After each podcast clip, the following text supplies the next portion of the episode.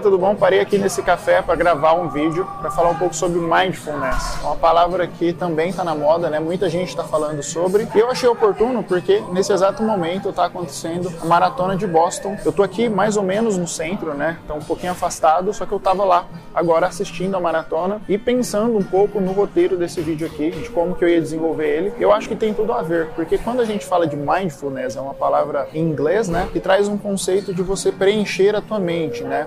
Você fazer com que a tua mente ela esteja presente 100% naquilo que você está fazendo. Se a gente for pegar como referência pop, né, e referência de leitura, existe um livro que chama O Poder do Agora. Eu esqueci o autor qual é, mas é um, é um livro até bem conhecido, é um best-seller, muita gente conhece, e que fala um pouco sobre você estar sempre presente, né? O conceito de passado e de futuro são conceitos abstratos e que se você entende que esses conceitos eles não são a tua verdade, a tua verdade só está somente no agora, você entende que você precisa entregar mais e ser mais presente nesse momento que a gente está agora. Então, quando você fala em mindfulness, você tende a entender o seguinte: tudo que está à tua volta não é importante. O que importa é só o que você está fazendo nesse exato momento.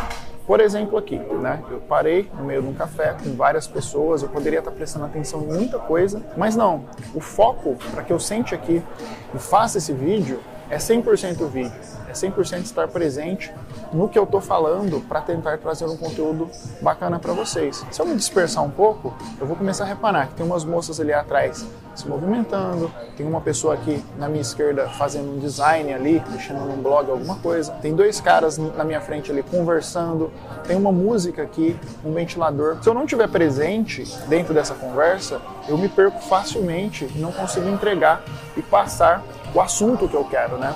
Isso acontece por várias vezes na nossa vida. Às vezes a gente está fazendo alguma coisa, né? Fazendo algo que seja o nosso prazer, mas muitas vezes a gente se perde, né? Quantas vezes, pelo menos comigo já aconteceu, que às vezes eu tá jogando um videogame, mexendo em alguma coisa e a minha mente vai longe, né? Eu me perco. Só que estar presente é a real entrega de quando você pensa que você precisa ter um resultado em alguma coisa. Então, quando a gente fala em mindfulness, principalmente quando a gente fala em trabalho, em resultado, em você fazer algo que seja proveitoso para você, é muito importante que você tenha esse mindfulness, que você tenha essa capacidade de estar presente naquilo que você está fazendo. É muito importante que a cada momento que você entenda que é um momento diferente, você se feche esteja presente para realmente ter resultado naquilo que você está fazendo. Ou para pelo menos não ter resultado, mas para experimentar. Outro exemplo, assim, muito básico, eu peguei aqui um cappuccino. Muitas vezes a gente acaba, ao invés de tomar um cappuccino, de sentir o gosto, de entender o que você está fazendo, um suco, ou comendo alguma coisa, uma fruta, uma salada, um, um bife bacana, você não presta atenção naquilo que você está fazendo nesse exato momento você se perde. Para algumas pessoas isso é mais fácil, para outras é um pouco mais difícil. Principalmente para mim, assim, eu lembro que quando eu era pequeno tinha um livro e esse livro ele contava uma história.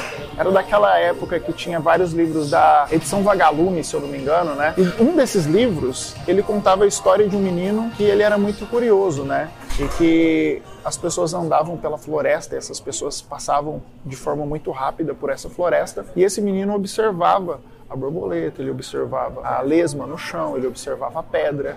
E aí, esse grupo de pessoas chegou tão longe nessa trilha que eles não conseguiam voltar para trás, eles se perderam nessa trilha. No momento de voltar para casa, esse menino era o único que sabia voltar para casa, porque ele começou a reparar os detalhes, ele reparou na flor que ele tinha visto, ele reparou na pedra que ele tinha visto, ele reparou na lesma que ainda estava naquele mesmo lugar quando eles passavam. E eles conseguiram voltar para casa porque esse menino curioso, né, ele observava tudo que estava à sua volta e conseguiu fazer um caminho de volta baseado nas observações dele. Todo mundo agradeceu esse menino. É uma fábula, né, um conto bem infantil, mas que representa o, as vantagens de você estar presente sempre, né? A todo momento, a todo momento que você estiver presente, que você trazer essa presença para a tua realidade, você consegue fazer com que essa presença ela seja valorosa no sentido de você ter o poder de observação e de lembrança daquilo que você já fez e de você aproveitar melhor o teu momento, né? Então,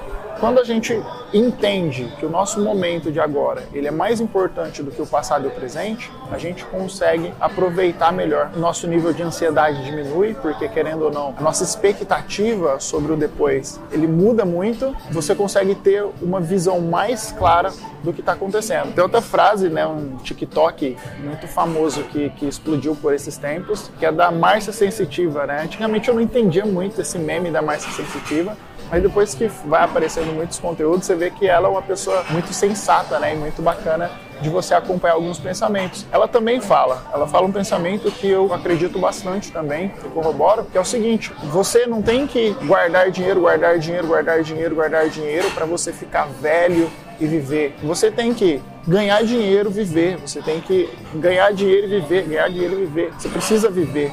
O agora é só o agora. Muitas vezes você pensa, pô, eu vou abdicar do agora para poder viver quando eu tiver 60, 70 anos. Aí você não vai ter mais a mesma vitalidade, não vai ter a mesma disposição, você não vai ter a mesma mentalidade de explorador quando você era mais novo. Então eu até entendo essas pessoas que querem ter esse movimento de às vezes se desenvolver primeiro para depois viver, mas acaba não sendo justo com a tua própria vida. A vida ela é muito dinâmica, ela é muito rápida para você deixar só para viver no futuro próximo. Então, pensa nisso. Esse livro eu indico bastante, é um livro que eu já li umas duas vezes. Uma vez eu li, uma vez eu escutei em audiobook. Faz muito sentido com o que eu estou falando aqui. São assuntos um pouco diferentes, só que eu acho que se encaixa bastante, né? Então pratica o mindfulness, pratica você estar mais presente, você entender a tua percepção, você aproveitar, você ver pequenas coisas e dar valor para essas pequenas coisas. Eu tenho certeza que a tua vida vai ter um prazer, né?